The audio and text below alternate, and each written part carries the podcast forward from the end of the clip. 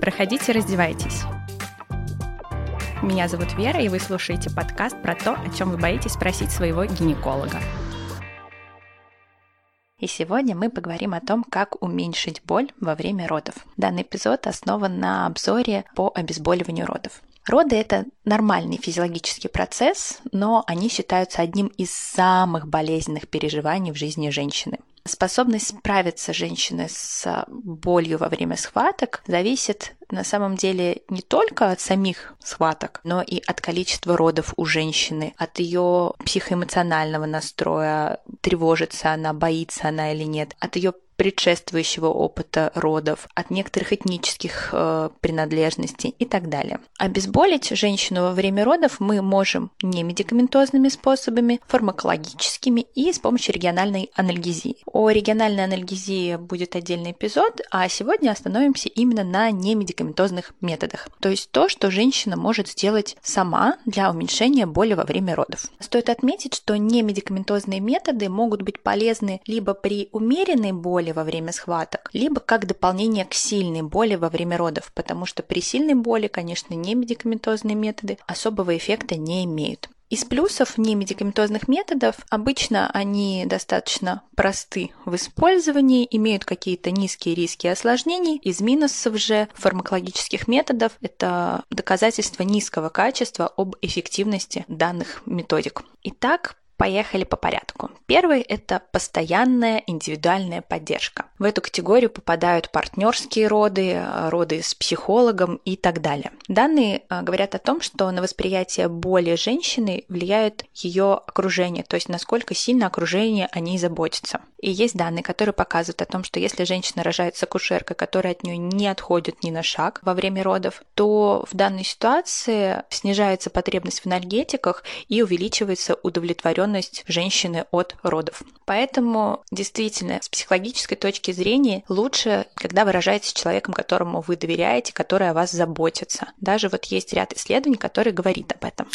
Следующий подход – это дородовая информация, пренатальная информация. То есть, когда женщина получает всю информацию во время беременности, до родов, о том, как происходят роды, о том, какие варианты облегчить боль во время родов есть. Когда женщина знает все это до родов, снижается уровень боли во время схваток. Так, даже Акушерская ассоциация анестезиологов Великобритании выпустила ряд информационных ресурсов об обезболивании для пациенток. Данные ресурсы бесплатны, доступны на нескольких языках. Мы оставим ссылки в описании, поэтому если вам это интересно, ознакомьтесь. Следующий метод нефармакологической поддержки во время родов – это музыка. Было высказано предположение, что музыка может снижать уровень беспокойства и отвлекать от боли во время родов. Метаанализ 22 исследований э, в широких группах показал, что музыка и музыкальное сопровождение действительно значительно снижают возбуждение из-за стресса, то есть действительно могут снижать болевые ощущения.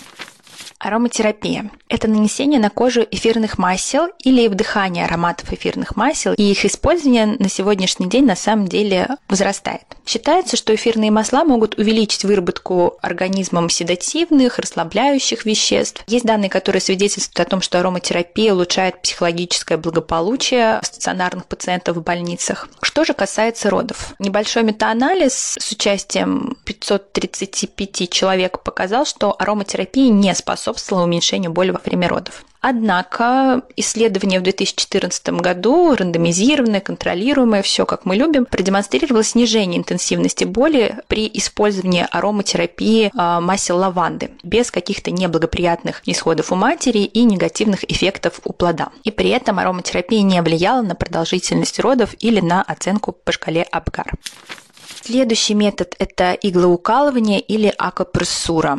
Был интересный систематический обзор, который показал, что акупунктура не превосходит имитацию акупунктуры. То есть одним женщинам делалась действительно акупунктура настоящая, а вторым женщинам производилось иглоукалывание, но иглы вставлялись не в акупунктурной точке, а так называемый рандомный, и оценивалось уменьшение боли в родах через один час или через два часа. Эффективность данного метода спорная, но тем не менее многие национальные родильные дома Великобритании все еще предоставляют услуги акупунктуры во время родов.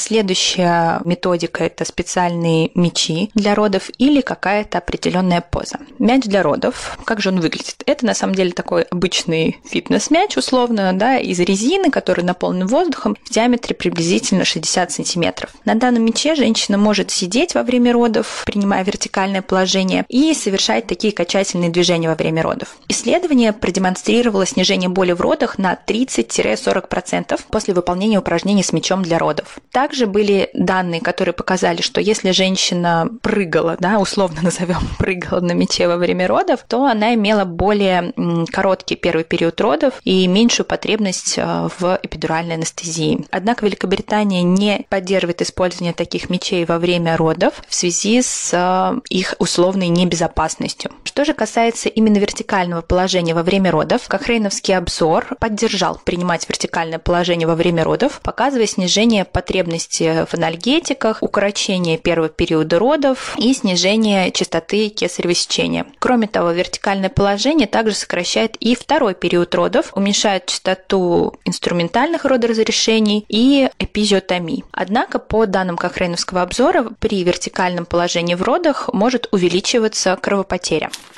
Следующая нефармакологическая методика – это черезкожная электрическая стимуляция нервов, то есть приложение низковольтных электрических импульсов к определенным точкам. В родах чаще всего применяется на позвоночном уровне. Но на сегодняшний день обезболивающий эффект э, данной методики остается неясным, то есть данные противоречивы. Еще есть один такой интересный метод, как инъекция стерильной жидкости когда стерильная жидкость вводится подкожно или внутрикожно в область пояснично-крестцового отдела позвоночника. Предполагается, что это препятствует передаче боли за счет стимуляции крупных нервных волокон. Одно исследование показало, что те, кто получал вот данную методику, показывали меньшую боль в родах, чем те, кто получали иглоукалывание. Однако в Великобритании данная практика не применяется.